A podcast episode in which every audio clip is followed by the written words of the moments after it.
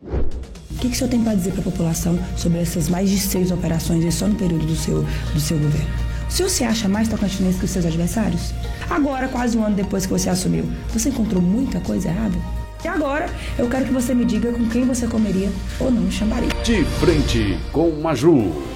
Filho do pioneiro Fenelon, da Maria Rosa, ali está para o sul, é um dos líderes mais importantes do Tocantins hoje, está na cadeira de governador, ex-vereador de Palmas, ex-deputado estadual. Quem está de frente comigo hoje é ele, Vanderlei Barbosa. Vanderlei, tudo bom? Tudo bem, Maju? Prazer gente... estar com você. Obrigada. A gente estava conversando aqui e o Vanderlei estava me dizendo que ele conta que tem 10 mandatos. O governador que busca a reeleição com o número 10, 10 mandatos. Será que é coincidência?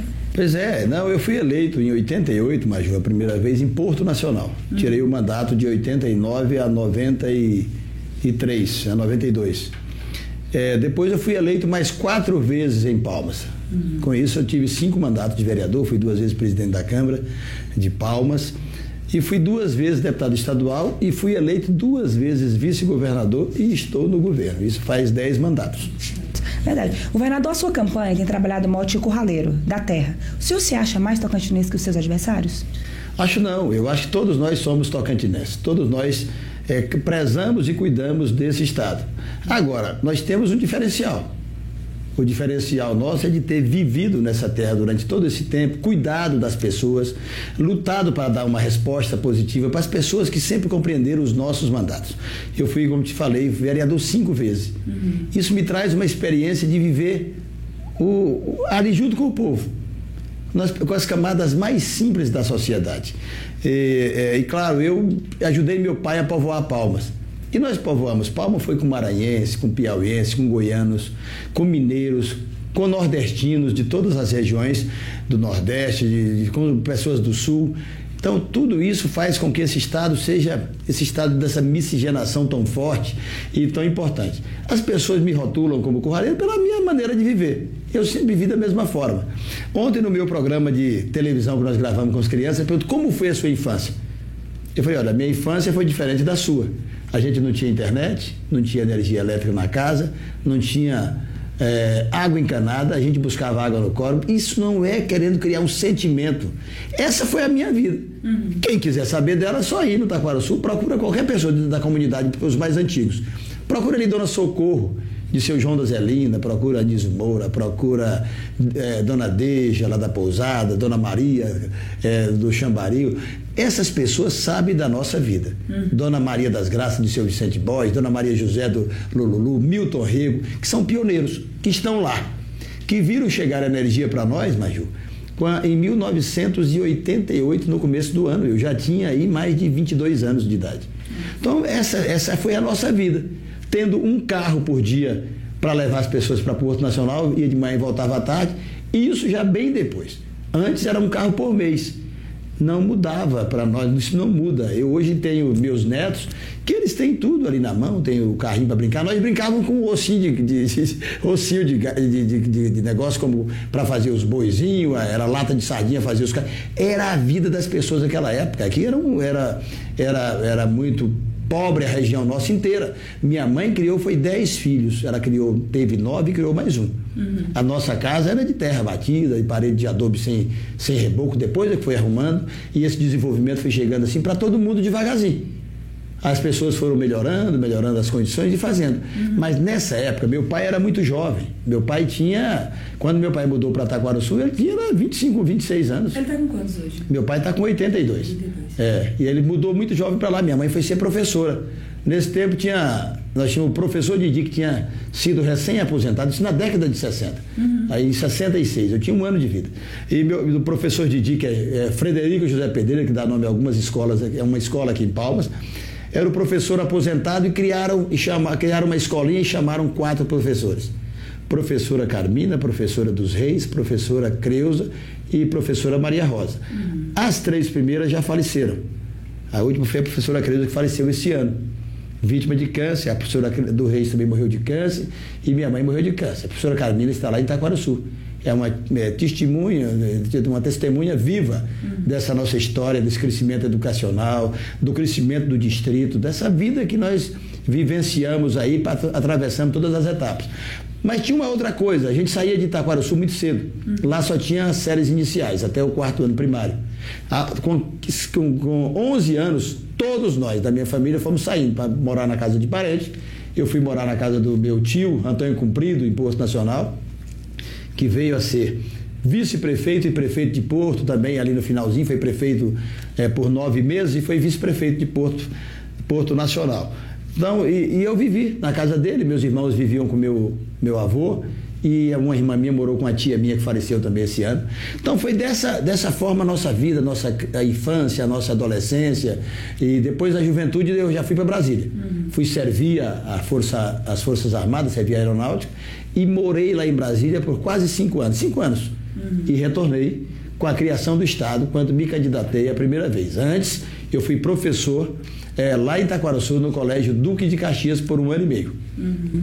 Bacana. Governador, nós estamos gravando essa entrevista um dia após, infelizmente, mais uma operação policial da PF no estado, Operação Babilônia, que aponta aí uma suspeita de desvio de mais de 40 milhões. O senhor assumiu tem menos de um ano e eu quero saber o que, que o senhor tem para dizer para a população sobre essas mais de seis operações aí só no período do seu, do seu governo. Olha, as operações são desdobramentos de outras gestões, não são da nossa gestão.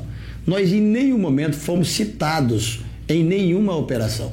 Nosso nome está preservado porque nós não temos nada realmente a ver com isso. Agora, essa, essas operações que acontecem, elas são, além de ser desdobramento de outras operações, são investigações que vêm sendo feitas de outras gestões, como eu te falei. Sim. Então, nós temos a tranquilidade para passar para as pessoas que nada disso tem, tem a ver com a, comigo ou com o meu governo. É, ontem vocês viram claramente na Secretaria de Saúde, o nosso secretário é de carreira. Eles queriam dizer que era uma continuidade do governo anterior. Não é. Porque ele ocupava o cargo. Ele, ocupa, ele ocupava um cargo de superintendente. O outro saiu de férias e ele acumulou aquela ocasião. Ele é um, um cidadão bom, cidadão trabalhador, evangélico, que vem prestando um serviço relevante ao Estado, fez, nós pagamos as contas da Secretaria de Saúde. Agora, essas operações elas vão continuar, porque as secretarias estão sendo investigadas de um processo inclusive, retirou do cargo um governador. Então, essa, é, não é porque eu entrei que para ali, dali para frente, não. A investigação continua. Por exemplo, eu vim em Araguaína. Em Araguaína houve uma, uma, uma, uma, uma operação na casa do, do, de um prefeito que tinha saído, tinha dois anos. E não, era, não tinha nada a ver com o prefeito que está no cargo. É do prefeito anterior. Então, essas questões vão continuar acontecendo, normalmente são investigações. Quando um governo passa a ser investigado lá atrás, essas investigações perduram até 10, 20 anos. Isso acontece. Nós vimos aí, já aconteceram operações de situações que aconteceram na década de 90. Uhum. Isso é normalmente. Agora, nós estamos muito tranquilos quanto a isso. Colocamos o nosso governo à disposição do Poder Judiciário, é, do, do, das nossas forças de segurança. Não queremos que a polícia seja é, impedida de trabalhar, delegados são para fazer investigação, agentes de policiais, de polícia, de agente de polícia e policiais são para trabalhar, para dar segurança para as pessoas, mas também para dar normalidade no, no, no, nos investimentos de dinheiro público. Então, essa parte eu não tive nenhuma preocupação quanto a isso. É, eu até acho que existe uma disposição e assim eles espalham virais de todas as formas contra o nosso governo, querem envolver, querem atrelar os governos. Nada disso uma coisa tem a ver com a outra. Uhum. Nós, é, inclusive, eu cito como exemplo Araguaína, onde o, o, o ex-prefeito que é candidato ao governo tem falado sobre isso e o vereador e o, o vereador que hoje é vereador, mas que era o vice dele nos dois mandatos não teve nenhum relacionamento com ele. Tanto é que foi. Tentar, eles, eles tentaram derrotá-lo para vereador depois. Entendeu? Então, essas questões é, é, é, deixam o nosso governo tranquilo. Nós queremos que a justiça continue fazendo o seu trabalho, sabe? E nós vamos continuar fazendo o nosso. O nosso trabalho é fazer investimento no Estado, é melhorar os hospitais, melhorar as nossas escolas, estamos melhorando as nossas estradas, estamos valorizando e pagando uma dívida que o Estado tinha com os nossos trabalhadores, com os nossos servidores públicos. Então, esse é o resultado que eu quero dar para a população do nosso estado. Entendi. É importante a gente falar disso para a opinião pública entender o seu posicionamento, né, governador? Governador, é, uma das estratégias da oposição é justamente isso que você falou, tentar ligar você, colar a sua imagem e o seu governo no Carles como se fosse um governo só. Agora, quase um ano depois que você assumiu, você encontrou muita coisa errada? Olha, eu, eu não faço esse trabalho de investigação. Esse é um trabalho que quem faz são sistemas de justiça e de polícia. O que eu fiz foi dar uma roupagem nova para o Estado. Pegar o dinheiro que a gente tinha em caixa e fazer o investimento daquilo que era de interesse da população. A questão de investigação, a questão de fazer auditorias, essas coisas, tem, nós temos os órgãos de controle, os órgãos que controlam isso. Por exemplo, as contas do governo anterior, elas vão para o Tribunal de Contas, que faz cada análise. Se aonde tiver errado, são os órgãos que controlam, que fazem os apontamentos. Nós temos é que dar celeridade para o Estado. Dar a ele a roupagem que nós queremos constituir no Estado uma imagem de confiança, de credibilidade no governo. No governo. Neste momento, nós estamos fazendo a reparação em 30 trechos de rodovias. Uns mais rápido, outros mais demorados, porque tem empresa que pegou quatro trechos. Não deu conta de colocar a máquina nos quatro, mas nós vamos fazer todos. Nesse momento, nós estamos recrutando 1.100 homens. Mas a partir de janeiro, com fé em Deus, nós vamos chamar mais, porque nós temos que fazer uma segurança pública de mais qualidade, nós temos que fazer a reposição de contingente e nós temos também que fazer a reposição de contingente na Polícia Civil. Uhum.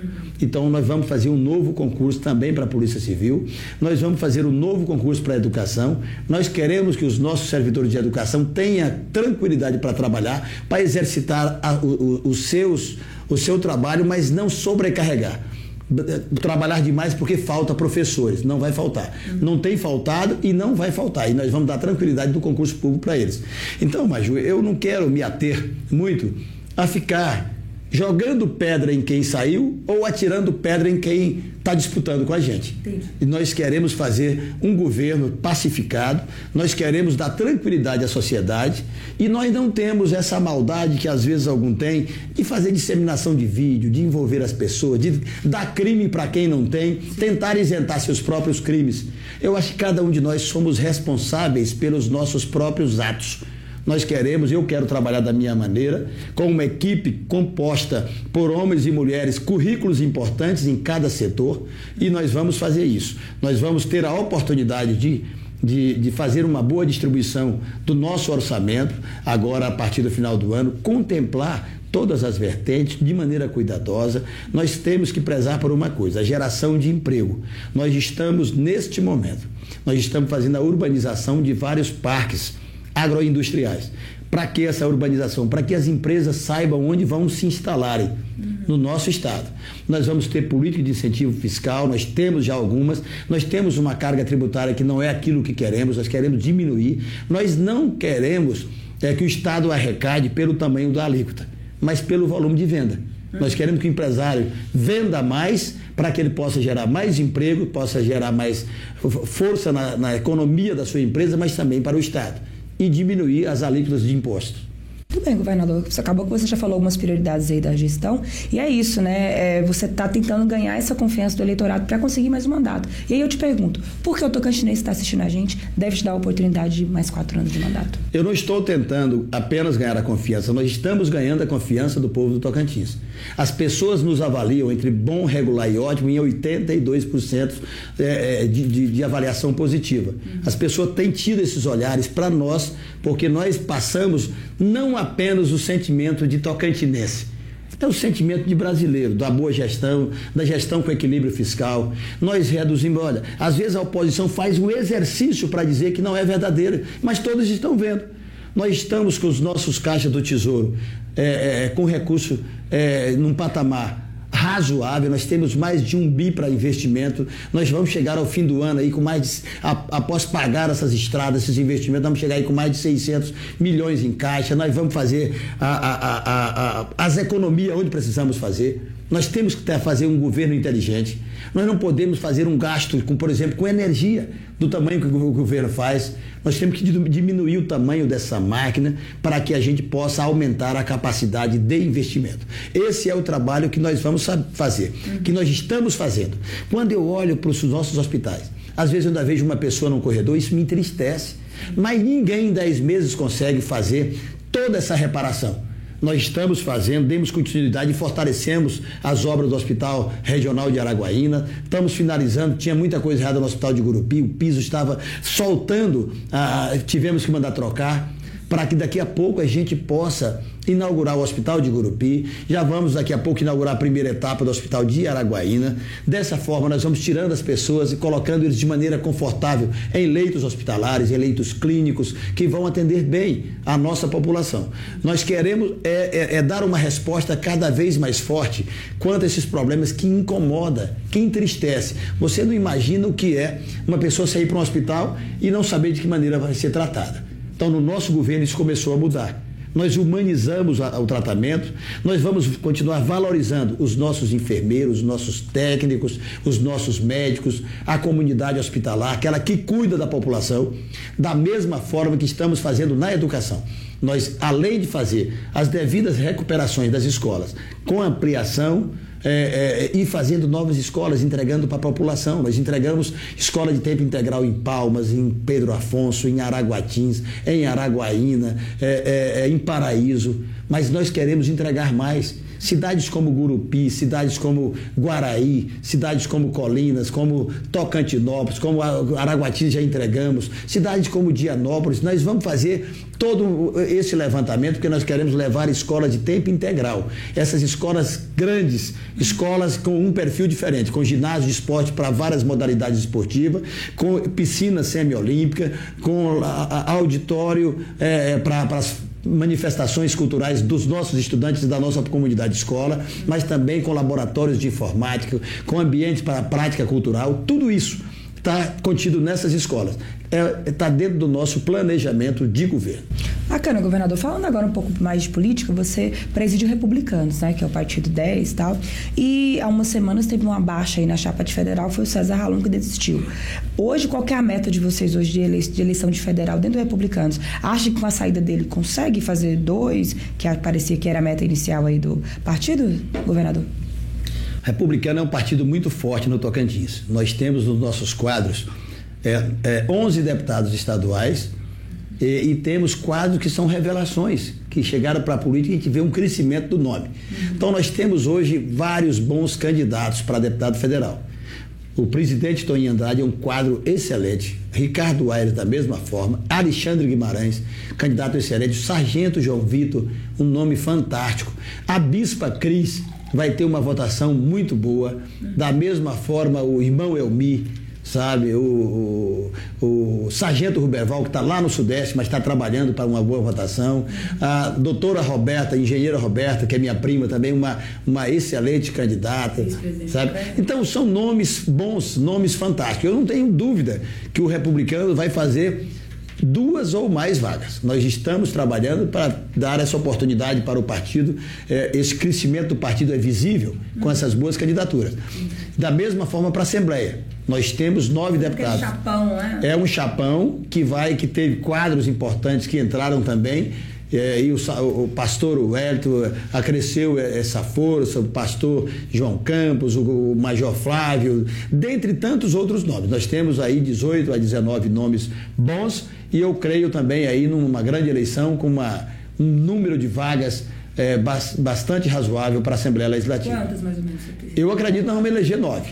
Nove? É, esse é o meu pensamento, é um pensamento, é sendo, não é sendo apenas otimista, é porque nós temos quadros fantásticos. Nós temos nomes que se destacam na política do Estado aí de, de todas, distribuído em todas as regiões. Você vai no Bico, nós temos bons candidatos. No Bico, nós temos na região de Araguaína, nós temos no, no, no, na região sudeste, mesmo aqueles que não moram lá, uhum. mas que praticam uma boa política e fortaleceram os seus nomes. Sim. Governador, uma pergunta que não quer calar, um adversário seu perguntou no debate, você não respondeu. Quem mesmo você apoia para a presidência da República? Eu já falei disso, eu não tenho essa preocupação. Eu não posso é, é, assumir uma coisa, pedir voto, por exemplo, para os meus adversários. O número do Bolsonaro é o número do Dimas, é quem o Dimas vem pedir o voto. O número do PT é o número do Paulo Mourão. Eles não têm que ter essa preocupação. Eles me perguntaram isso, o senador Irajá não diz nem que para quem vota para senador, isso não me incomoda. E a mãe dele é candidata. Uhum. Entendi. Bacana. Agora, agora vamos numa parte mais tranquila, mais light aqui. Você gosta de chambari? Adoro.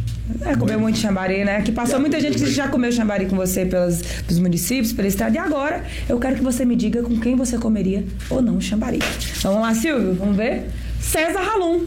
Vai em Xambari com César? Vai sim, César é meu amigo. A, a decisão do César O que de, não, de não sair candidato é uma decisão pessoal dele. Ele me falou que é porque na nossa chapa não tinha gente do norte tem muito. Nós temos várias pessoas do norte, deputados estaduais. Agora, você tem três, três candidatos para botar numa chapa, você vai colocar aquilo que você vai ver que agrega mais. Como nós temos em Araguaína uma chapa de deputados estaduais fantástica, nós temos cinco apoiadores que são deputados comandados. E temos diversos candidatos que estão buscando a sua eleição. Uhum. E temos nomes como Alexandre Guimarães, como Lázaro Botelho. Nós achamos a nossa chapa bastante contemplada, mas, claro, Araguaína terá presença muito forte no nosso próximo governo. Entendi, bacana. Quem mais vamos ver? Carlos Amasta, candidato ao Senado. Vai no Xambari?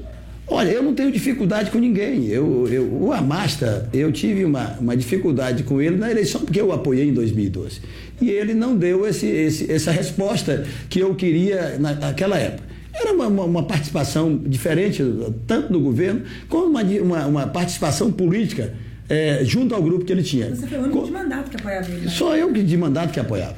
Você entendeu? Mas eu não tenho dificuldade de sentar à mesa com ninguém, de comer, de conversar, de dialogar. Eu acho que todos nós temos que estar prontos para conversar. A boa conversa é a maneira de elucidar dificuldades de, de, de disseminar qualquer é, falta de relacionamento, porque não é bom para o ser humano não poder conversar, não poder cumprimentar as pessoas e não poder sentar à mesa para degustar um bom chamari. Que bom. Ele tem crescido um pouco, chegou por último na disputa, mas tem crescido. Será que cresce a ponto de ameaçar a liderança da Dorinha no Senado? No Eu não acredito. A professora Dorinha é uma força popular. É um voto de opinião pública. Às vezes tem até menos lideranças com mandatos mas hoje ela também já tem em torno de 75 prefeitos na sua campanha, esses deputados estaduais, muitos dobrando com ela, além da força da educação e da, da, da força de municípios onde ela levou recursos. Eu não vejo isso, eu vejo a professora Dorinha consolidando um grande projeto. Que bom. Quem mais? Vamos ver? Vamos ver? Ixi, ex-governador Mauro Carles, vai em Xambari? Olha, eu já falei para você, eu, eu fui vice do Carles onde a gente, eu fazia aquilo que era possível fazer.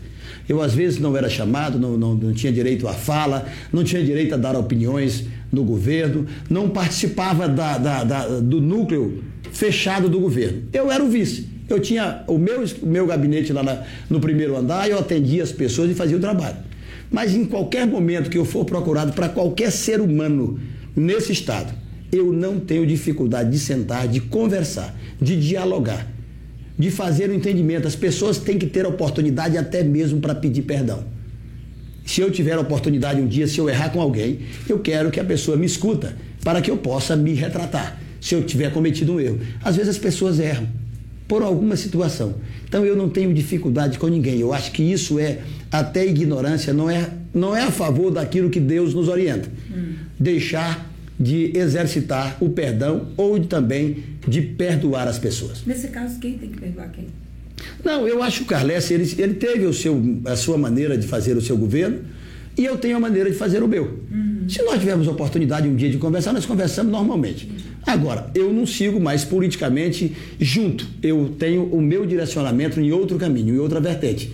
Eu caminho politicamente em uma direção e eles caminham em outra. Agora, como ser humano, eu converso com todos. Ok, quem mais, Silvio? Vamos ver. Também candidato ao Senado, Cátia Abreu. Quase, quase que era sua senadora, né? É, a senadora Cátia Abreu é, é, é uma, uma pessoa boa pra, do, do, nosso estado. Eu não tenho nenhuma dificuldade com ela. Eu tenho, é, é assim, quem afastou não foi eu. Eles afastaram. Como é que eu vou pedir voto é, para uma candidata ao Senado que o filho dela fala o dia inteiro e me derrotar? Então, é, houve uma uma dificuldade de relacionamento interno, familiar. Eles trilharam caminhos diferentes e eu trilhei caminho diferente.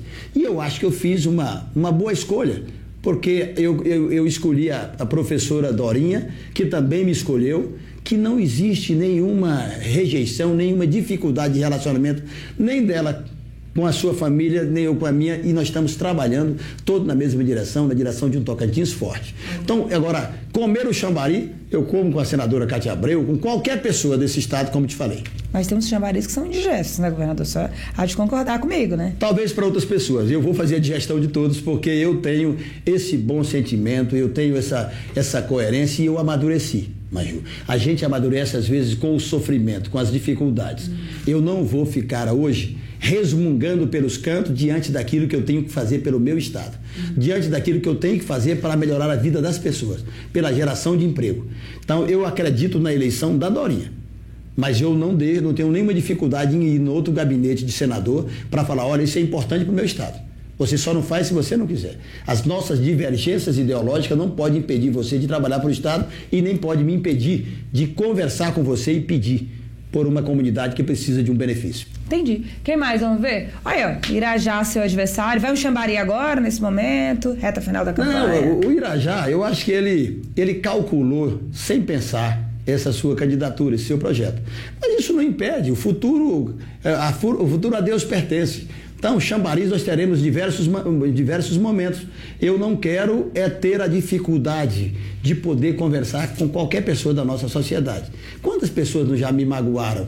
Quantas pessoas eu também já magoei em algum momento, posso ter magoado? Eu quero ter a oportunidade de pedir perdão para as pessoas, mas eu não tenho dificuldade de perdoar. Entendi. Ele apertou bem você no primeiro debate, ele dá pra ver que. E ele tem sido o candidato que tem mais te criticado, pegado pesado até. Olha, ele, aper, dele ele apertou numa pergunta que eu nem achei relevante responder, porque ele respondeu errado. Ele, com todas as pesquisas que ele fez para saber quantas secretarias a gente tinha, ele disse que tinha 38, e nós não temos 38. Nós temos 23 ordinárias e 5 extraordinárias. Mas ele queria, naquele momento, apenas desestabilizar. Tanto é que ele não fez a pesquisa direito para dar uma resposta correta. Eu não quero chegar num debate e perguntar para o Irajá quantos ministérios nós temos. Eu quero saber o que, o que os ministérios fazem pelo povo. O que, que os ministérios fazem para trabalhar pelo povo brasileiro. Então, é, saber número de secretaria, isso não torna ele mais preparado do que eu. Preparado é aquele que conhece, é aquele que vivencia. Não é saber, eu fico olhando ah, o quanto a oposição ele está preocupado com. Ah, o Estado está no caos, parece que não estão olhando as notícias nacionais. Nós somos o Estado que mais melhorou. Esse ano nós temos a condição de crescer o PIB em 6,1, segundo maior do país. Nós estamos. É, é, o Estado é o segundo mai, maior Estado em geração de emprego, com carteira assinada, perdemos apenas, por, por, por, me parece que o Mato Grosso. Então é isso que eu quero, é esse resultado. Saber secretaria é plano de quem não tem nada o que fazer. Aqueles que não têm o que fazer, não têm um plano de governo, não têm proposta para apresentar para o Estado, começa a fazer isso começa a fazer perguntas que são pegadinhas. Quer dizer, olha, ele não se atentou a isso, vamos perguntar porque ele pode não saber responder.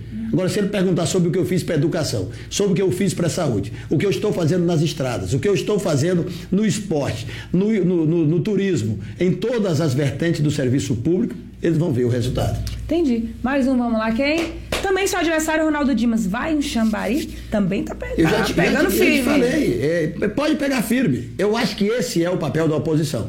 O papel da oposição é tentar atrelar situações que não são nossas a nós.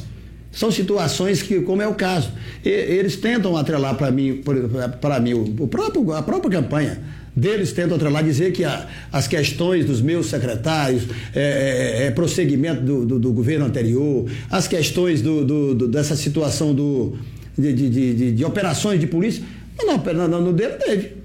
Na, na prefeitura dele teve diversas operações que são normais. Por quê? Tem uma dúvida, quem tem que elucidar? É, é, são as investigações das polícias, órgãos de controle, como é o caso dos tribunais de contas, CGU, é, Tribunal de Conta, é, por exemplo, Tribunal de Conta da União e, etc. Isso não torna você menos mais honesto ou menos de, ou, ou mais desonesto. O que aconteceu aí nunca teve nada a ver com o nosso governo. O nosso governo está, é, neste momento, intacto em relação a isso. As investigações todas são desdobramentos de, de governos anteriores que eu respeito, tem que fazer, e onde é que vão buscar informação? Dentro da secretaria, onde tem a dúvida. Então, essa mesmo de ontem. Esse processo foi começado em 2018. Ele, eles falam em 2020, mas foi lá atrás as licitações. Então não tem nenhum problema a ver conosco que assumimos no final de 2021. E claro, uma, uma empresa que está prestando serviço, que fez toda uma licitação lá, eu não posso chegar e tirar ela no mesmo momento, porque não tinha nada que apontava isso. Agora, da agora em diante, todas as empresas que tiverem dúvidas sobre ela na prestação de serviço, o nosso governo vai observar e se estiver cometendo coisas erradas, não estiver prestando o serviço da maneira que deve, vão sair do nosso governo. Entendi. Quem mais? Vamos ver, vamos ver, vamos ver. Também seu adversário Paulo Mourão, portuense, igual você. Né? Paulo é um amigo, né? Paulo é o seguinte, eu acho que questão de oposição, isso, é claro, é lógico, nós estamos em, em, em ideologias diferentes. Uhum. Ideologias totalmente diferentes. Ele de esquerda, eu sou mais de direita, nós trabalhamos em linhas diferentes, mas nós nos respeitamos. Eu tenho respeito pelo Paulo. Paulo é uma pessoa que eu já, já inclusive já votei nele para deputado federal. Agora, lógico, como nós estamos em palanque diferente, claro, a observação crítica faz parte, e eu, mas eu tenho todo o respeito e Paulo, como chambari, como qualquer coisa, porque Paulo é, realmente é um amigo. Bacana. Quem mais? Vamos ver? Vamos ver. Líder do Congresso, Eduardo Gomes. Vocês estão em palanques diferentes também, mas vai o Xambari? Sim, o Eduardo, o Eduardo Gomes ele tem os seus princípios, eu tenho os meus. Ele, ele tem feito o seu trabalho, eu tenho feito o meu, tenho respeito por ele, não tenho dificuldade, finalizando esse mandato, nós sendo escolhido pelo povo para continuar no governo, de ir ao seu gabinete, de falar, de falar das importâncias dos projetos para o Tocantins. Não quero, é, é, de nenhuma maneira, que um processo eleitoral é, transforme o palácio num, num campo isolado. Uhum. Nós não temos, nesse momento, nenhum senador no nosso palácio. Mas nós vamos ter, a partir do ano que vem, nós vamos ter a Dorinha. E eu quero que os senadores compreendam a importância de mandar recursos, não só criticar o Estado. Aí você pergunta o que mandaram para fazer, por exemplo, rodovia federal. Nos últimos quatro anos não foi feito um palmo de rodovia federal no Tocantins, de pavimentação. Rio Sono espera a continuação da BR-010 para passar em Rio Sono, para passar em Bom Jesus, para passar em tantas outras cidades. As rodovias federais que saem de Rio Sono para ligar, de, de, de Pedro Afonso para ligar lá com o Piauí, eu não me lembro, não sei se é 235, 2, 2, é, é um número lá que eu estou esquecido dele agora. Agora, é importante essas rodovias. Aí criticam as rodovias do Estado, nunca mandaram um recurso, uma emenda, falam assim, olha, essa emenda, eu tenho isso aqui, vou mandar 10 milhões para fazer a rodovia A ou a rodovia B. Uhum. Precisa, antes de fazer a observação crítica, criar a situação positiva para o governo fazer. Porque nós queremos fazer, um, fazer o governo de realizações. Nós queremos realizar para as pessoas. E nós já estamos realizando muito, Maju. Essa avaliação nossa de 10 meses, que nós passamos de 80% de avaliação boa, regular e ótima, é sinal e é reflexo, é resultado do nosso trabalho. Entendi. Quem mais? Vamos caminhando para o final. Ex-presidente Lula é candidato. Vai Xambari? Sim, o presidente Lula tem o respeito de, uma, de, uma, de um setor importante do, do povo brasileiro. E nós queremos, olha, eu acho que a escolha do presidente é a primeira escolha que as pessoas fazem. Quem vota no Lula, às vezes um muda lá, assim, mas você pode ver que as pesquisas têm parado ali em 46, o outro 34, 32. Então, o Lula tem o público dele, o presidente Bolsonaro tem o público dele. Eu votei no presidente Bolsonaro na, na última eleição. Os dois e agora? E agora? E agora eu estou esperando para ver. Eu quero ver o que vai acontecer, de que maneira eles vão se comportar perante a mim. Porque não adianta eu sair correndo atrás de candidatos que apoiam outros. Eu tenho que ter amor próprio. Eu sou a favor da política do direito de propriedade, do licenciamento para as pessoas trabalharem, do, do, do, do, do, do fortalecimento do agronegócio. Nós estamos fortalecendo tudo isso. Agora, não é você, não é o Paulo, não é ninguém que vai tirar de mim o direito de permanecer esperando. Porque ele tem o candidato dele, o presidente Bolsonaro tem o candidato dele. E eu tenho o, o, apoio do povo tocantinense, que tem me ajudado, que tem me escolhido, não pela questão de candidato A ou candidato B, mas pelo trabalho que eu estou fazendo no Tocantins. Entendi. O último, vamos lá. Jair Messias Bolsonaro vai em Xambari? Já falei, vai, claro. É, tem o respeito do povo brasileiro, tem o nosso respeito, da mesma forma que tem os demais candidatos. E nós, nós sabemos que o presidente Bolsonaro praticou várias boas políticas. A política do direito de propriedade é uma boa política. Uhum. A política é, de fortalecer a nossa economia através do agronegócio é uma boa política, uma excelente política.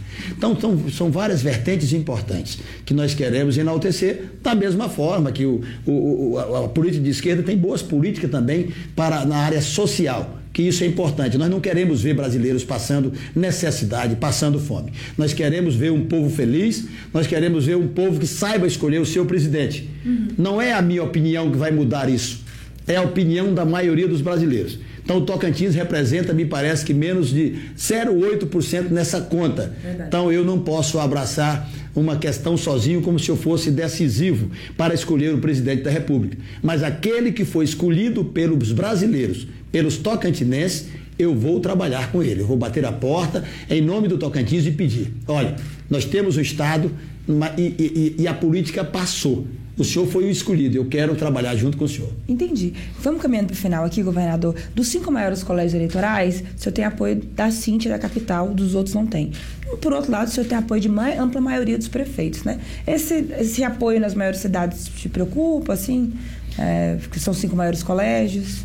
Mas, Ju, você porque não está vendo direito as pesquisas. Eu, eu tenho, nessas cinco maiores cidades, nós lideramos em quatro das maiores cidades. Nós temos mais de 50, nós temos 50% de intenção de voto em Gurupi. O apoio dos prefeitos que não está fazendo muita diferença. Faz muita diferença. Mas neste caso específico das grandes cidades, nós estamos com mais de 50 em Palmas, com mais de, com 50 em Gurupi. Nós temos 40% de intenção de voto em Paraíso, nós temos 45% de intenção de voto em Porto Nacional. É, que é minha terra natal também, e, e nós estamos bem nas médias cidades, nós temos o apoio dos prefeitos nas pequenas e médias cidades, a maioria dos prefeitos estão conosco, isso faz uma diferença, a maioria dos deputados estaduais, quatro deputados federais estão no nosso grupo. Então, é, é, essa, essa composição, às vezes a cidade grande é mais difícil do controle do prefeito. Uhum. Às vezes a pequena cidade o prefeito tem até mais um controle, mas a grande cidade não dá para controlar. É voto de opinião pública, é voto de satisfação social, satisfação do servidor público que compreende a nossa intenção de tudo isso. Então eu, eu, eu tenho a crença que nós vamos fazer uma grande eleição porque as manifestações das pessoas por onde passamos é muito grande, uhum. viu? Então eu quero só agradecer aos tocantinenses, agradecer a Deus pela oportunidade que tem nos dado uhum. e o povo pela maneira que tem nos recebido. E uma última pergunta: é, todas as pesquisas têm apontado você na frente, algumas chegam até mostrar uma possibilidade de não ter o segundo turno. Eu sei que o seu staff e a sua campanha trabalha para que seja liquidado no primeiro. Como segurar aí um possível sentimento de já ganhou, que é perigoso nessa reta final, governador? Primeiro que nós não temos esse sentimento. Nós queremos trabalhar todos os dias com muita simplicidade, com muita humildade, abraçando as pessoas, levando as nossas propostas, não entrando nessa discussão pessoal, pessoalizando as questões eleitorais.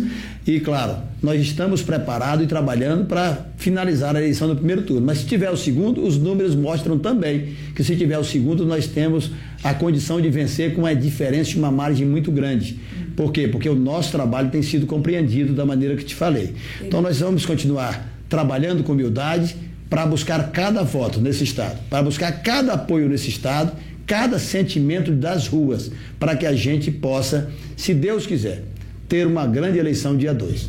Ok. Governador Vanderlei Barbosa, muito obrigada pela presença, por ter parado a agenda um pouquinho para vir aqui. Desejo sorte, sucesso aí na sua caminhada, que o povo tocante sabe escolher quem que é o melhor para o Estado, qual é o melhor projeto, né? E você que nos acompanha, obrigada pela sua audiência. Curta, compartilhe esse vídeo, joga no grupo da família, para as pessoas verem aqui o que, que propõe o atual governador Vanderlei Barbosa, que quer ter a oportunidade de continuar à frente do Estado. Obrigada pela sua audiência. E você já sabe, eleições 2022, aqui na Gazeta, antes de ser notícia, tem que ser verdade. Até a próxima!